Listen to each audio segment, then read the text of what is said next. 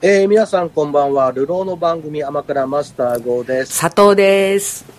ちょっとね、ゴールデンウィーク、お休みをいただいてね、遠いところにね、旅立ってましたよ。ええ皆さんにはご迷惑をおかけしたんですけど、はい。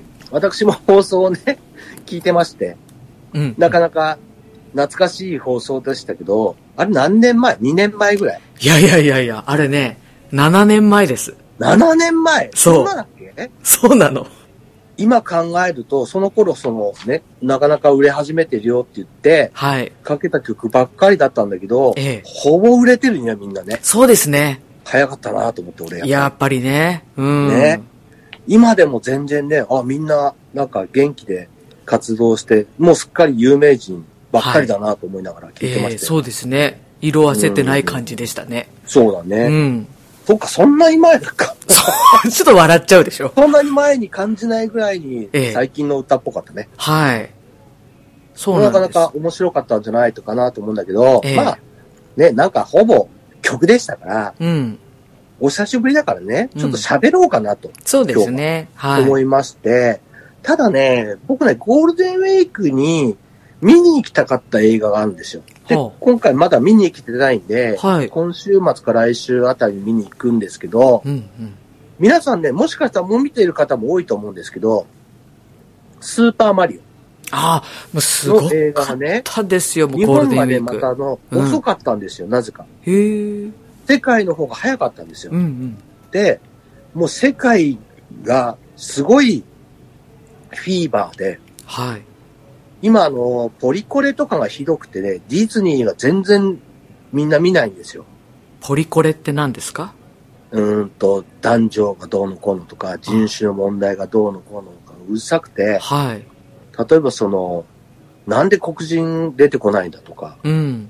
なんでこの女の子がその、どうのこうのうっんていう、その限定がね、はい。あるんだとか、ええええすごい今、アメリカとかヨーロッパがすごい厳しいんですよ。はい。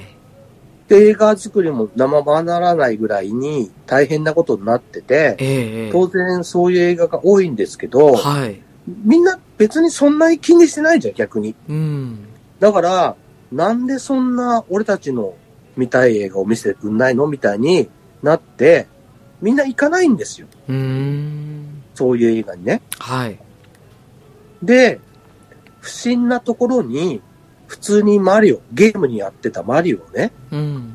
だってゲームでやってたマリオだからみんな内容わかってるわけですよ。はい。だって PTM のね、助けにクッパーと戦う話でしょってみんな知ってるんですよ。うん。あんだけ長い歴史がある。だって俺が小学生ぐらいに出たゲームだからね。そうだね。うん。少なくとも何かしらマリオのことは知ってるわけ。うみん。んな。うん。いちいち今映画にしたからって誰が見に行くのさっていう映画評論家たちのボロクソの評価でスタートしたんですよ。おお。試写会を見た評論家がね、ほぼみんなボロクソだったんですよ。へえ。こんな映画誰が見に行くんだと。ええええバカじゃねえのと。日本。みたいな。はい。そしたっけ、海外で大ヒットですよ。えもうディズニー超え始めてるんですよ。えへえ。これ日本の工業次第では、日本って世界の中でかなり工業成績占めてるんですよ。はい。だからその、例えばトム・クルーズとかね、日本にわざわざ出てくるじゃん。うん。で、中国を、その意識しないで日本のために映画作ったりするんだよ。ほう。逆にね。はい。で、でも中国でもマリオ大人気なわけですよ。はい。だから、あと一番最後の日本が大ヒットすると、これ、世界の記録を塗り替えちゃうんですよ、今。へえ。ちなみに今、今までね、アナと雪の女王が、アニメのその最高だったんですよ。はい。この記録を塗り替える勢いなんですよ、今。うーん、すごいね。すごいんですよ。えええだから日本のその工業次第では、えうん。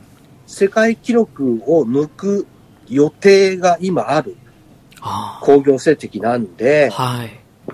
ぜひ皆さん見に行ってほしいなとええ思ってるんです。ええで、マリオの話してもしょうがないじゃん。だ ってクッパーのとこに戦いに行くの知ってるからさ、はい、はい。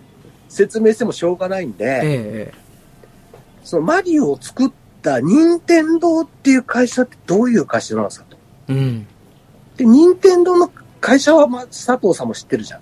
任天堂はそうですね、もう有名企業ですから、ね。有名でしょ、でも、もともとどういう会社かは知らないじゃん。もともとゲームを作ってるわけじゃないんですか全く違います。あ、そうなんだ。はい。歴史って言うと、ええ。もう佐藤さん、でも何十年でしょと思ってるでしょはい。なんか、そんなこともないんですよ。 60年ぐらいなのかなと思ってました。それ昭和だですら60年ぐらい、もう過ぎてるじゃん。すでに。はい。昭和から考えてもね。ええ。 100年とかいっちゃってるんですよ、全然。はい。ですから、皆さんにちょっと、任天堂っていう会社がどういう会社なのかっていうのを、うん。簡単に知ってもらった上でね、はい。そこが作ったマリオで、しかもそのマリオの映画がどうして作れたかっていうのも、うん。今にちょっと繋がってるんで、はい。このね、歴史を知った上で、ちょっとマリオを見に行ってほしいなとはい。思ったんで、任天堂のね、まあ大体そのゲーム好きな人は知ってるんですよ。ええ。ただ、年表化してみましたんで、はい年表ごとに詳しい説明を知らない人はいると思うんで、ちょっとね、聞いてもらいたいんです。はい。まずね、任天堂っていう会社は、1889年、 1889年はい、おー明治時代です。おーすごいに、できてます。はい。で、その任天堂っていう会社を作った最初の社長は山内久次郎っていう方なんですけど、はい。この人ね、家業はあるんですよ。ええ。もともとの自分の、うちの会社はあるんですよ。はい。で、これはコンクリートとかを作ってるゼネコンみたいな今で言うね、はい。会社でかなり儲けてるんですよ。うんうん。なんだけど、自分が社長になるにあたって、新しい事業にも手を出したいと。はもいと。もとの家業だけじゃなくてね、ええ。俺がやるの新しい仕事で、俺が社長だっていうところをね、ええ見。せたいよとほうほう。いうところで会社を立ち上げるんですけど、うん任天堂コッパイっていう会社を作るんですよ。はい。コッパイって何だと思うコッパイって何でしょう漢字で書くんですかコッパイってね、あの、カルタっていううん。カルタ。骨と骨っていうさ、で、パイっていう字で、はい。で、まあ、カルタっていう意味なんだわあ、ゲームですかゲーム、まあ、当時のそうそうそう遊びカルタ、カルタとか、はい。あの、カー、トランプみたいな、カーはあ、カードド、ね。カードゲームのカードっていう意味。味だ。コッパイっていうのがね、へー日本語で。ええええ、で、花札を作る会社をまず作ったの。はい。これなんでかっていうと、その、花札って賭博に使うんだけど、はい。イカ様がないようにう、ん。昔の花札賭博をする人たちは、毎回新しい花札を封を切って使うのさ。ああ、なるほどね。もうそこ。そうそうそう。んうん。仕掛けできなない。いようにね。そうそうそうそう。この花札を作れば売れるだろうと。っほうほうほうほう。て言って、手作業でね、作るような会社をまず作ったのさ。はい。で、これが意外と、やっぱり売れたんだよ。あ会社として、新しくね。あ。はでねい。京都はもともと本社でね、だからね、ええ。京都のね、華僑っていうところに、華僑区っていうところに、その、もともとのそのゼネコンみたいな会社があって、そこで、そのコッパイっていう会社をまた別に立ち上げたのが、一代のその任天堂の山内久次郎っていう最初の会会社の社長なんでね。はい。で、1902年に、今度、その花札だけじゃなくて、もっとなんかカードのものを作ろうってことになって、うん。紙製のね、トランプ。はい。これをまたこのせ手作業で作り始めた。ほうほう。で、これを、しかもその、おもちゃとして流通させるんじゃなくて、花札とトランプを、まあ、賭博賭博に使ってたがもともとね、ええええ。花札も賭博だし、はいカードも賭博だったのさ。うん。で、おもちゃとしては、そ当時考えられてなかった、トランプも。うん。あくまでも、その、カードトランプの、その賭博のゲームの一種だったから、はい。普通の人は使わないわけ。うんうん。じゃあ、そのおもちゃに仕入れるわけにいかないから、どうやって流通させようかなと思って、友達だった明治のタバコ王っていう人がいるのさ。はい。この人がね、えっとね、あった。この人がね、村井さはん、い。村井吉兵衛さんっていう人が、明治のタバコ王って言われてたんだけど、タこのバ人コと。友達だったんだよね。ええええ友達に頼んで、ええ。その、タバコの流通、はい。タバコの流通と一緒に、カードも大した大きさ変わんないでしょ。えええトえ。ランプとかってさ、タバコとあんまり変わんない大きさじゃん。そうですね。だから、流通に乗せれるじゃんって。うん。だから、タバコ屋に売ってたんだよね。へえ。で、タバコ一箱と買うと、昔ね、あのさ、あのー長谷園のふりかけ買うとさ、うん。あのーなんていうのあれ、絵があ入ってきた やつカードああった、あったね。うんあったでしょ昔の有名な絵をカードにしたやつね。そうそうそうああん。いう感じで、うん。そのタバコにカードついてたのさ。へえ。買うと1枚にカードが入ってたの。はい。女の人の絵だとか、ええ。絵画とかいはうカードが入ってたんだけど、これを花札とトランプ、ええ。花札の柄に、と片、片枠ちょっとトランプのカードの、なんていうの例えばエースとかさ、はい。の絵もつけて、ええ。花札も使えるし、トランプにも使えるよっていうカードをはい。 1枚つけたのさ。へえ。で、これを全種類つけたわけ。はい。だから、タバコ買うために集めるとう、んうん。いつかトランプが揃うほと。う。また、または花札が揃うと。はい。で、それで友達と、その、タバコ吸いながら、あちょ賭博をや、やるとあ。はい。いう感じで大ヒットしたんだよ、これが。はあ、その、一セットで売るんじゃなくて、そうそうそうそう。一枚ずつ。カードをそのつけてることでうん。やってたんだけど、そのうち、そのタバコ屋にトランプも売ってるし、その花札も売ってるから、はい。それを買って、ええ。その集めなくても買え買えばあるぞ。あ、なるほどね。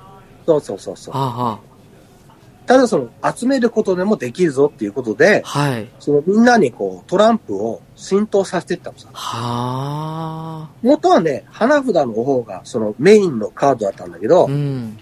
その角にちょっとトランプのカードの絵をつけることで、トランプとしてもつそれを使えてるから、はい。トランプとしてもゲームはできるんだけど、そしたら今度さ、その、ちゃんとしたトランプ欲しくなるじゃん。うん。だって花札の絵にちょっと1とか入ってるだけだからさ。うん。だからトトランプを今度買ったりするわけさ。へっていうことで、これが大ヒットしたんだよえ。ね。はい。これがね、1902年さ。うん、うん。で、1907年に今度、その、自分に子供ができなかったから、うん。婿養子取るんだよね。はい。で、婿婿養子がその2代目になるんだけど、その時に、その元々の、その、家業うん。は、妹の旦那に譲るんだよね。はあ、はその会社は今でも続いてんのあ。へえ。もうすっかり全婚なんだよ、本当にね。ええ大きい会社なんですけど。えで、任天堂の本社とかね、作ったりしてんのえ。へえ。 あなるほどね。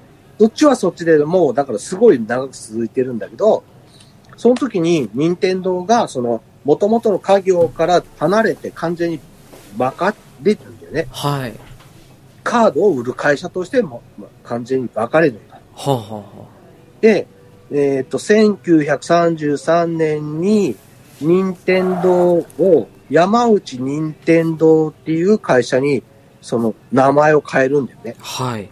任天堂コッパイっていう会社からうん山内任天堂っていう名前に変えるんだけど、うん。今度1947年に、うん。今度ね、名前をね、丸福っていう名前に変えるんだ。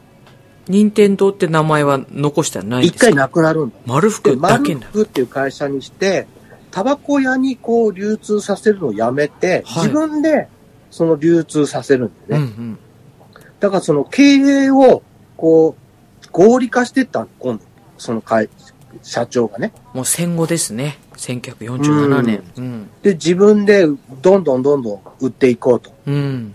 っていうことになってる時に、その婿養子がまたね、自分に子供が、その男の子できなくて、はい。女の子しかできなかったから、ええ婿養子っていうか、まあ、婿をもらうわけさ。はい。婿をもらって養子にして、ええ。まあ、名前を継がせるんだけど、その子供に初めて、三代目、二代目の時代で、初めて男の子が生まれるんだよね。うん。うん。ただね、このこと、この男が生まれたすぐね、後にね、この婿養子逃げちゃうんだよね。うん。だから三代目社長がなるはずだった人は、近所の若い女の子と逃げちゃって、いなくなっちゃうんだよね。うん。うん。だから戦、なんと、この息子の時代は戦後になってくるんだけど、はい。この息子が大きくなる頃は、その、花札屋のボンって言われてて、はい。会社もすげえ有名、もう有名っていうか、もう儲かっちゃってるから、トランプと花札でね、ええ。儲かっちゃってるから、もうその一人息子だし、ええ。うん。東京の大学行かしてたんだけど、もう別荘みたいな東京の芝居のあたりにね、今でもあるんだけど、別荘みたいなでっかい部屋を一人で住んで、うん。毎日パーティー三昧だとか、はい。あす遊びにアクイキュレットな人だったんだよ。うん。ボンボンだから。はい。花札屋のボンって言われてたらしいんだよ。うん。この人が三代目の山内博っていう人で、はい。この人が昭和のその、こう、なんていうの景気良くなった時に、会社を伸ばすし初めての社長なんだよね、またね。はい。で、この人の山内博っていう人が、後に組長っていう会社で、会社の中でね、はい。社長じゃなくて組長って呼ばれてたらしいの。ええ。組長って呼ばれてるぐらいの感じだったんだけど、大学4年の時にその会社を譲られるんだよね。はい。なぜか。へえ。おその、おじいちゃんだったわけじゃん、丸福の社長がはね。い。そうね。うん。お父さんいなくなっちゃってるかうらね。ん。おじいちゃんが急に倒れるんだわ。あら。大学4年の遊び回ってる時に。うん。で、うーんと、継いでくれと。はい。で、もう継いでくれって言っても、もう元々その、なんていうの、昔からの会社だし、うん。しがらみが多すぎると。はい。同族のね、人もたくさん会社の中にいると。うん。会社の人間から山内の人間全部消してくれと。うん。山内は俺一人がいいと。ほう。血縁の人は全部辞めさせてくれっていうのを一つ条件に出して、はい。これをその二代目は受けるんだよね。うん。いいよと。はい。で、その、まあ、その、ボンって呼ばれてた人だし、若いしね、うん。もともとの何代も二代も続いてる、まあ、実質三代分だからさ、お父さんいないからさ、うん。続いてる会社だから、やっぱ血縁者が多くて、はい。まあ大きい会社がないしね。だから、その、めんどくさいと。うん。血縁者ばっかりで。うん。なんかやりたいって言って昔からいる社員がめんどくさくて言うと。だから辞めさせてくれと。言って辞めさせるんだけど、はい。 1951年に、今度丸福っていう会社から、元々の任天堂っていう会社に、その、任天堂コッパイ株式会社にするんだよね。ああ、なるほど。なんか原点に戻った感じだね。そうそうそう。で、うん会社自体も、その、機械化して、うん手作業で作ってたのを、う。うん。どんどん工場を作って、機械化するんだ。だからはい昔の人とかは、なんかいた人を辞めさせたから、うん。その機械化ができて、合理化がどんどん進んだんだよね。はい。で、この合理化が進んだことで、その、たくさん作れることになったから、はい。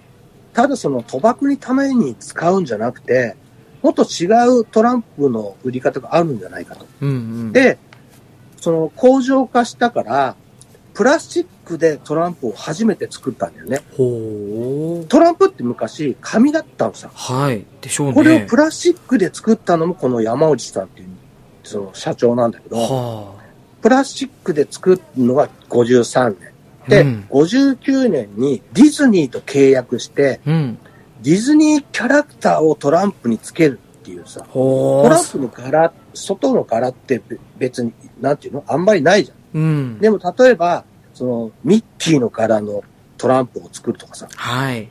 で、その、あと、う内側のさ、その絵柄の方にもさ、うんキングがトランプの、その、ミッキーだったらクイーンは、なんだっけミニーちゃんとか女のね子。のミニーちゃんとかさ、うんうん。そういう感じで、いろんなキャラクターを使ったから、これを使ったら子供が使ってくれるんじゃないかと。あそしたらこの流通経路も変えなきゃなんないからって言って、自主流通だったんだけど、これをおもちゃ屋にするんだよねあ。。はい。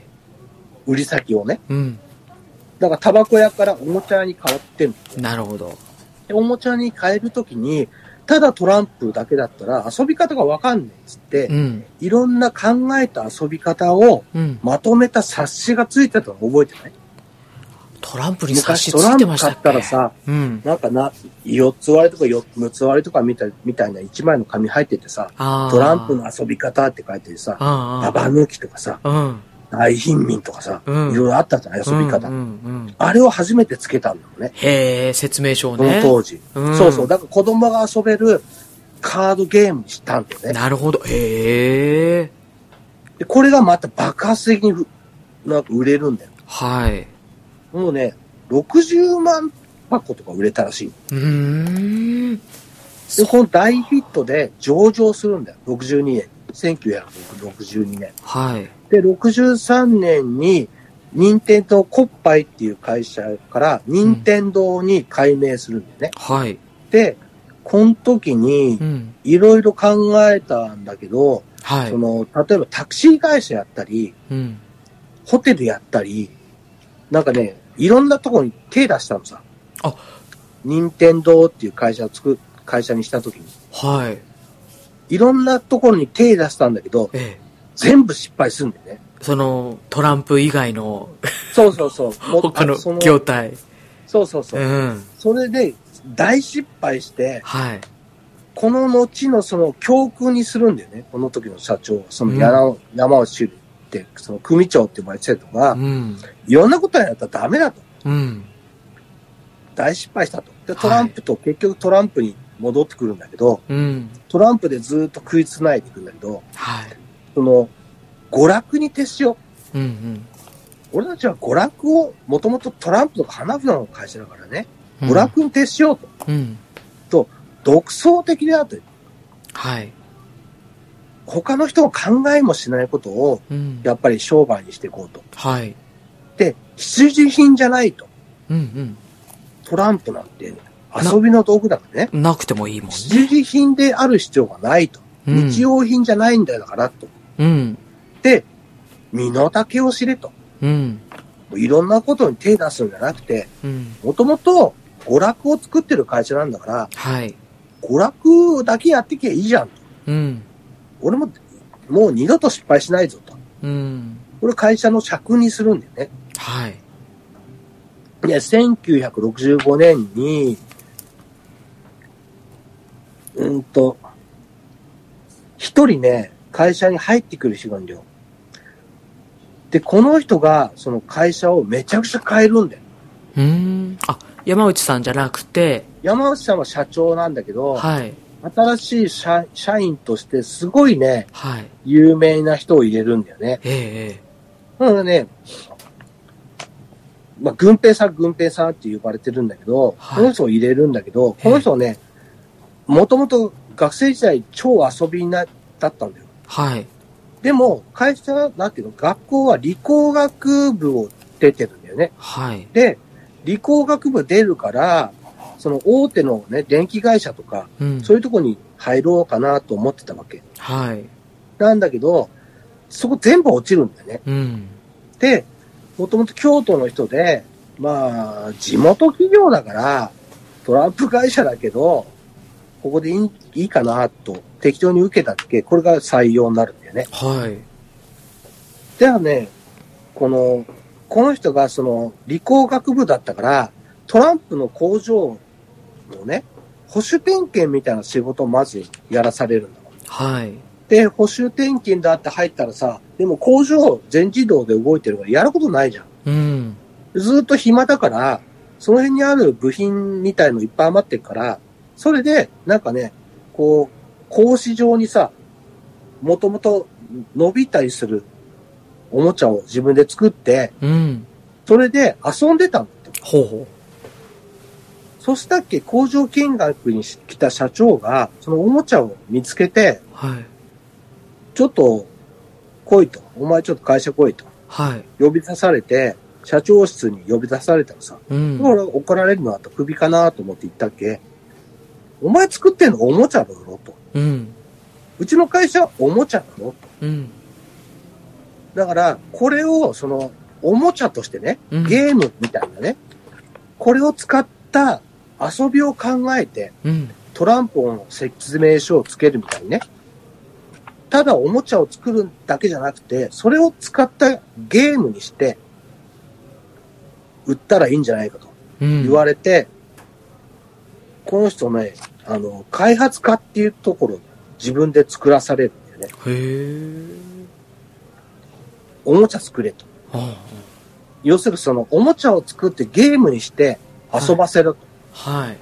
で、開発、開発部って作ってやるから、お前この開発部2年、2年、に会社入って2年の若い人に、開発部って作ってやるから、この変なおもちゃをゲーム化しろって言われうんて、で、1969年にう、ん。うん。その、あ1969年じゃなかった、すめ、すますま。うんとね、その年に、マジックハンドみたいなものを今で言うのを作ったのさ、はあ。伸。びるやつね。はい。で、ウルトラハンドっていう名前で、先っぽにね、なんか吸盤みたいなのを挟むのを作って、はい。ええええ。それで物をビューンって。そう捕まえて持ってくるみたいなはい。ゲームを作ったわけ。へえ。これがね、100万個売れたんだ。うんうん。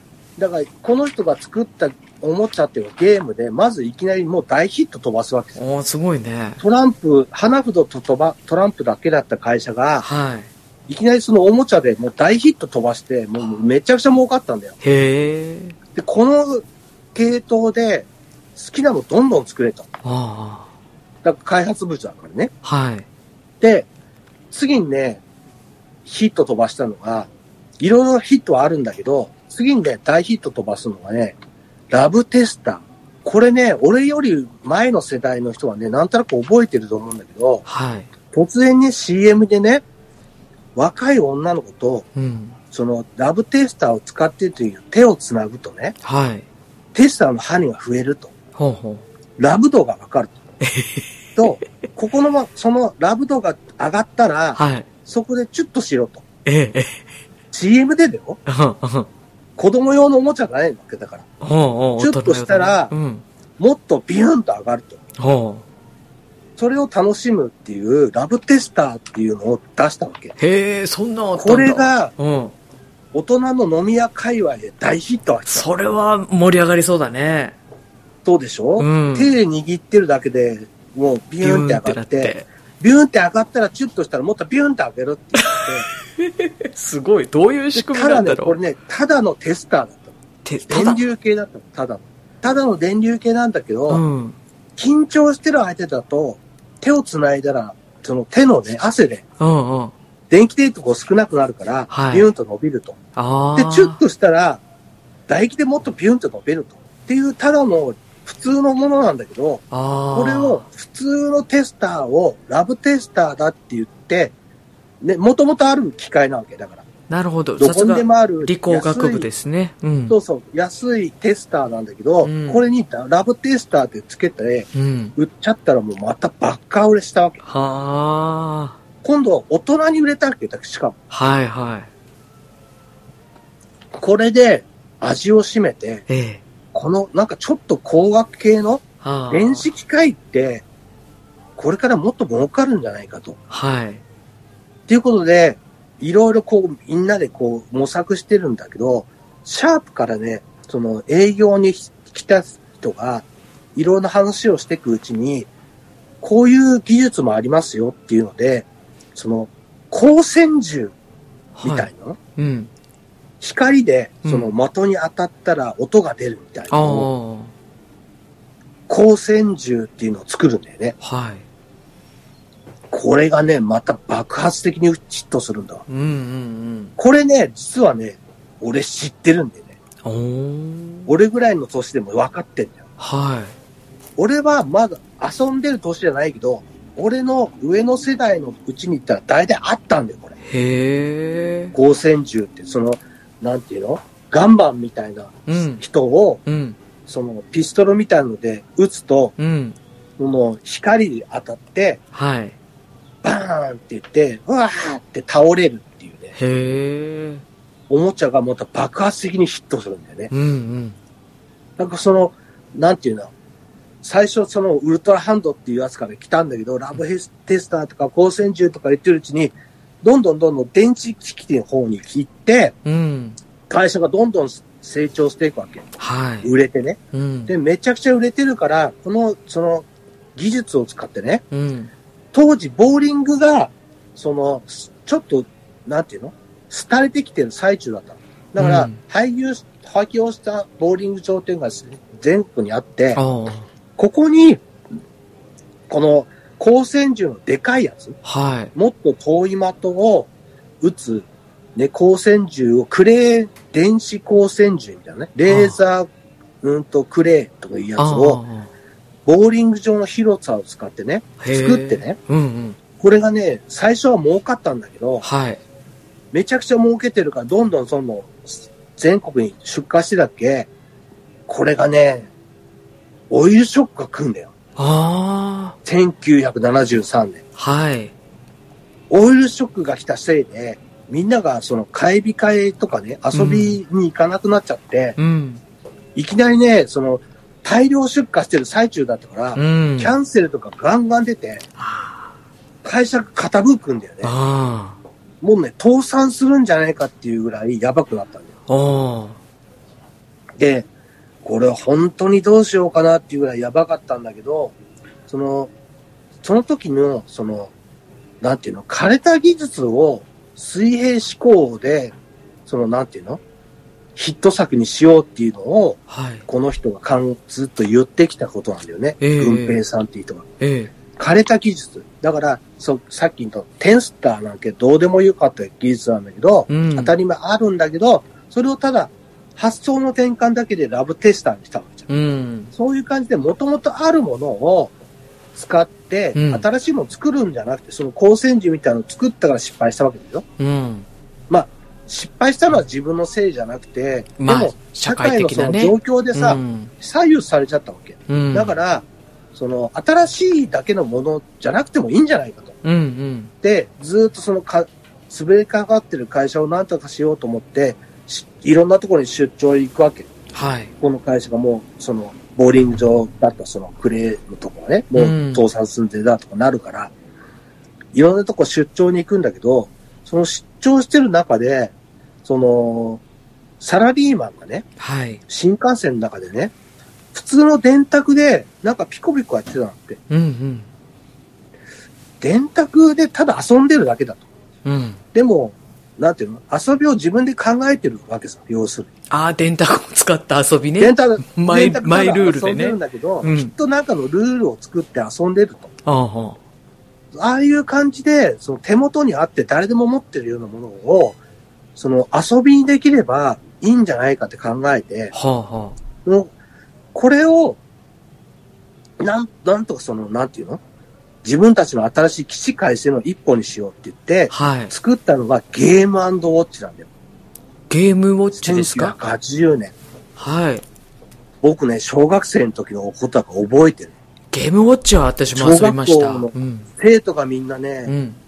ゲームウォッチを買って学校に持ってくるもん だから、ゲームウォッチ禁止になったんだよね。あれは持ってっちゃダメだよね、確かにね。持ってでいけるもぐ、らそい。ちの、っもちゃとかったもとけどねはさ、サラリーマンがどこでも遊べるようにつ作ってるから、はい。どこでも遊べちゃうんですよ。うんうん。で、しかも、もともとね、電卓の技術をあれはそのまま使ってんだよね。ああ。電卓の数値のやつってさ、はい。もともとなんかこう、なんとなく枠のとこを1とか2とかにつけるだけで、ええええ。液晶技術ってもともとあったんだよ、その。はい。そう。その液晶技術をそのまま使って、うん。ゲームウォッチにしたわけ。はい。あ簡単に遊べるゲームを作ったわけ。あ。これが爆発的にヒットして、はい。もうね、60億借金したわけ。あ、作るためにこのね。レーザークレああ、レーザークレーンのね。うん。ー。うん、そうそうそう。で、60億借金してて会社潰れかかってたんだけど、借金返した上に、プラス40億儲けたの。うわー、すごい。ゲームウォッチで。すごいね。バカ売れしたからみんな分かってんの。もう僕らの世代だとみんな知ってるんだよ。うん。何個も持っ一てたよ人一ね。個持ってない下手したら。うん。で、新しいゲーム出るたび買ったりするから、そうだねも何個も家にあったりしてると思うんだけど、うん。それぐらい売れたが、そのみんなが持ってるからね。うんそのぐらい売れたからね、うん。めちゃくちゃ儲かったの。だって100億、100億儲けてるから。あで、儲けた40億で投資して、新しいものを作ろうって言って、1981年あ。に、はい。その、前にそのレーザー光線銃でね、はい。一緒に働いたその上村さんをシャープから引っこ抜いてねう、んうん。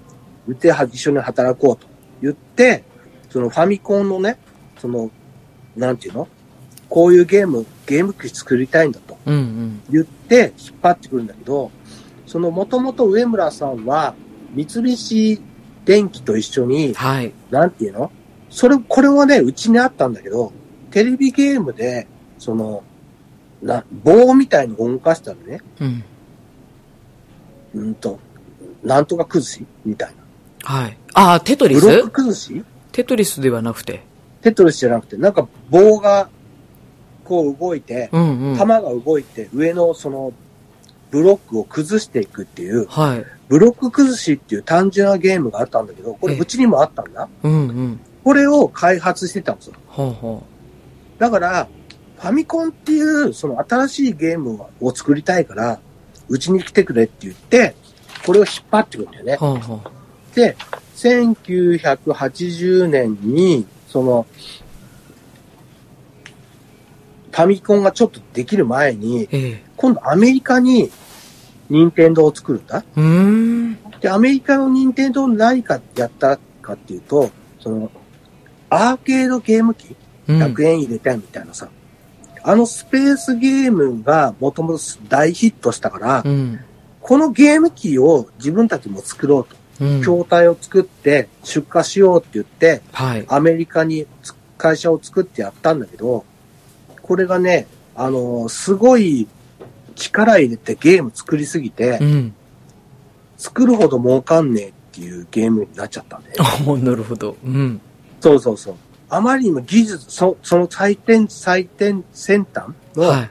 そのレーザーシューティングがもともとあったじゃん。そえのえ自分たちが作ってレ,、ええレーザー光線みたいな。それを応用してすごいアーケードゲームを作ったんだけど、確かに売れるんだけど、作るほど儲かんねえと。うんしか。も、そのし出荷するのにアメリカまで持ってくから、持ってってる間にゲームのその、なんていうの売れる種類が変わっちゃったんだよ。うーん。だから送ってる、どんどん出荷してくれと。儲かってると。うん。確かに薄利だけど、儲かってるからどんどん送ればいいって言ったっけどんどん送ってる最中に、今度そのゲームが廃れちゃったんだよね。うーん。そっかでこれがね、またすごい赤字を出すのさ、アメリカうのん、アメリカうで。ん倉庫にね、たくさん在庫が。そのゲーム機が余ってるっていう状態、2000台ぐらいかなうん。余ってるみたいになって、こうもう大変だと。その、うゲームウォッチで儲かってる会社だからね、助けてくれと。アメリカ本社も助けてくれってなって、うん。で、その、その最中にね、その、新しく宮本さんっていう、この新しいゲームを作る、今でもその有名なゲームクリエイターみたいな人を呼ぶんだけど、はい。この人に、そこの人はもともと絵を描く人だったの。うん。で、会社に、そのゲームデザインみたいのとか、ポスターとかを作るので入社したんだけど、この人にキャラクターを描いてくれと。うん。ゲームで使えるね。で、ポパイっていうゲームをアメリカだからね、売れるだろうと思ってゲーム企画してたんだけど、ゲームをできる直前に、ポパイの版権が使えないってことになってう、ん。ゲーム自体が頓挫しちゃうんだよね。はい。た、だ、その、ゲームの基本も扱えるから、うん。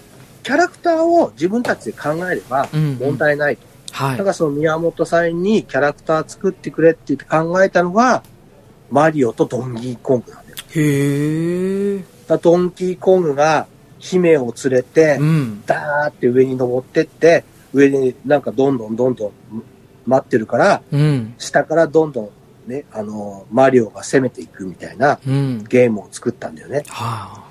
これが大ヒットしたんだ、アメリカで。へえ。、で、あっという間に2000台売っちゃって、はい。追加でどんどん送ってくれってなって、あこの赤字も、その新しいゲームを、また、その結局新しいゲーム機を作るよりも、アイディアでね、あ。はい。なんとかしたの。だうん。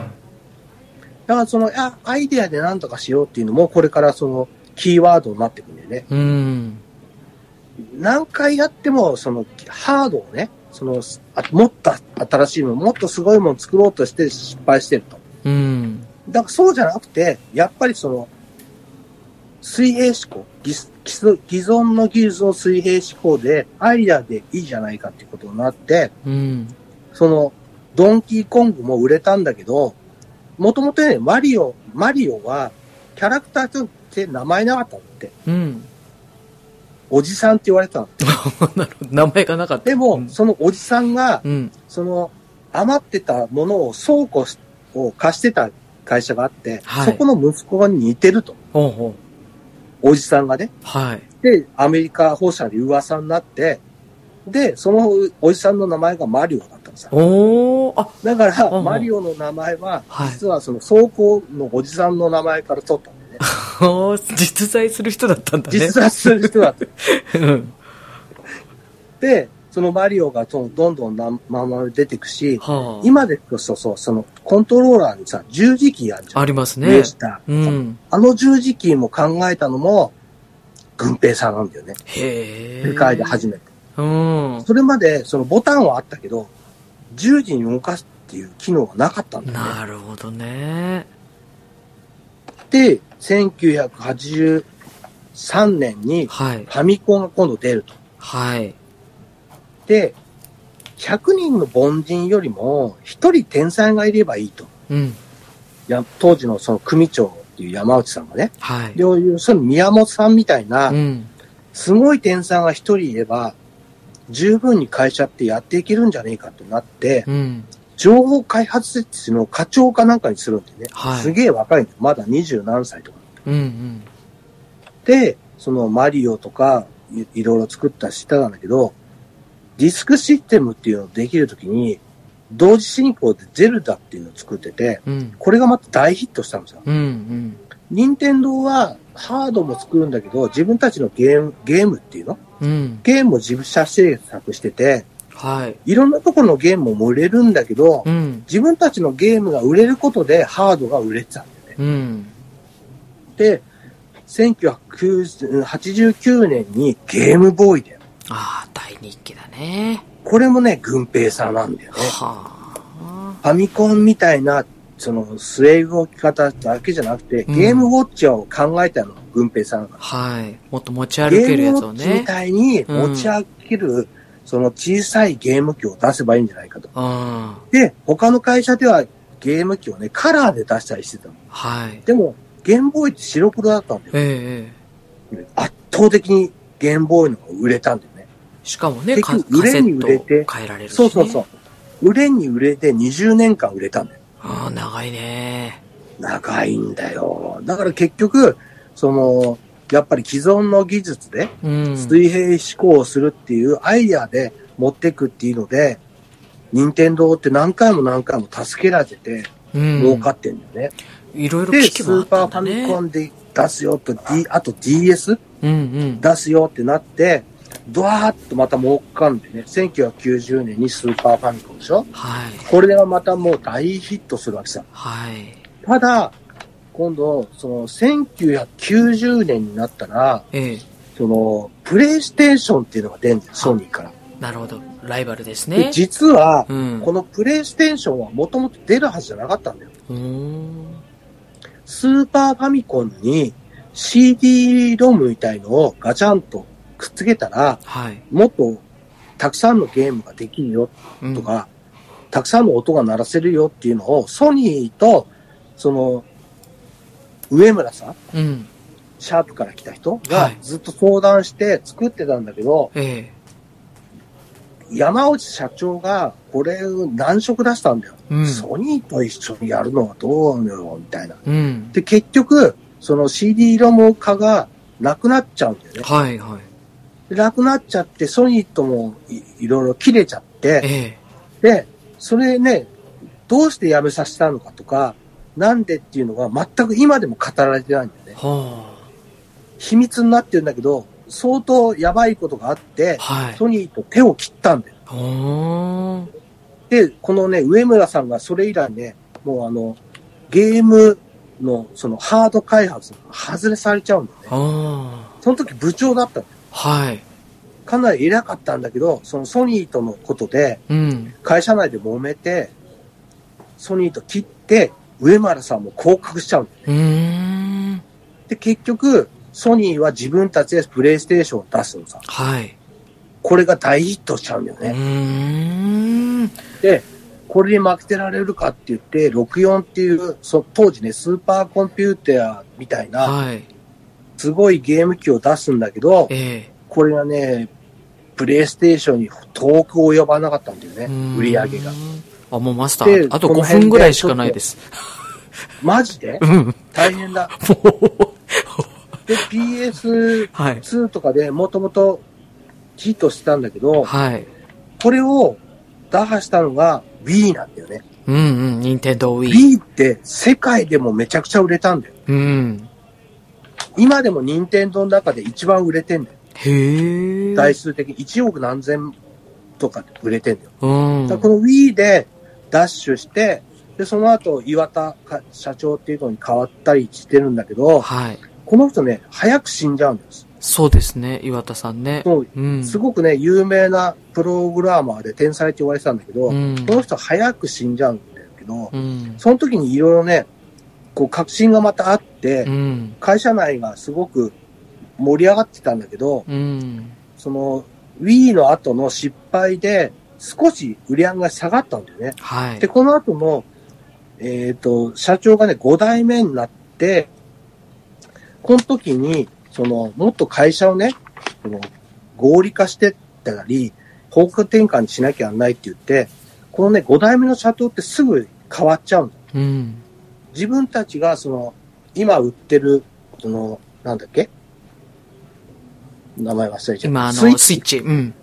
そう、スイッチ出すよってき決めて、動いたら、もっと若い社長に変えるんだよね。うん。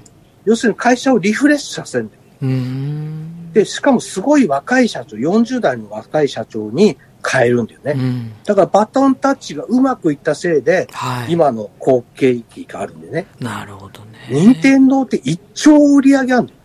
一丁。 1兆。はあ。 1兆売り上げがある会社なんだよ。うん。その会社にしてったのが、その、いろんな会社の考え方だったり、うん。その会社に勤めてた人のうんその信念だったりするんだけど、今でもその最新のものをね、ハードを作って売るんじゃなくて、はい。 10年遅れみたいな当たり前のあるものを使っても、面白いアイデアでゲーム作ればいいと。うん。だから、このコロナの中ですごい売れたからね、そう例えばその CPU が足りなくなって PS5 は全然売れなかったんだよ。うん。作れないから。うん。作れないから売れなかったんだけど、古い技術作ってるスイッチは、たくさん作れたからバンバン売れたんだよ。うん。でスイッチってもう長長く売り続けてるんだけど、うん。 Wii と同じぐらいの台数売れるんじゃないかっていうぐらい今でも売れてるのさ。うん。で、今その、今度、ゼルダの新しいやつが発売されたばっかり、多分ね、金曜日に発売されるんだよね。うん。だから2日前ぐらいに発売されたと思うんだけど、たくさんの人がまた買ってると思うし、うん。こ、の新しいゲーム機で、その新しくないゲーム機で、そのゲームをね、またできるってことは、また長くそれで遊べるってことだから、うん。次のゲーム機あんまり考えてないんだよね。うーん。だからどんどんでん、どんどんどんどん、そのゲーム機を新しくして、はい。ゲーム競争をするんじゃなくて、アイディアでうん。十分楽しめるんだから、それやってこうっていうのが、うんもうずっと疲れちゃってんだよ、あめその、任天堂の中でね。うーん。もう時間がないからさ、あとはい 3枚ほどはしょっちゃったけどさ、後半ね、ダッシュになりましたけどね。ダッシュもっとね、やっぱ細かいことは喋りたかったんだけいやど、うん冒頭の流れから聞いて、あ、多分これ時間足りなくなるなって思いながら、そんな歴史長いんだと思って。ええそうなのさ、長かったんだよ。だからまあ、とりあえず、はいそ。の、あくまでもハードで、その競争するんじゃなく、うん。アイディアなんだうちはもねう。アイディアですからと。うん。アイディアで作った、そのマリオとかね、はい。そういうやつとか、あと、その、軍平さんってな死んじゃったんだけど、この人が、その、考えてるのが、健康。うん。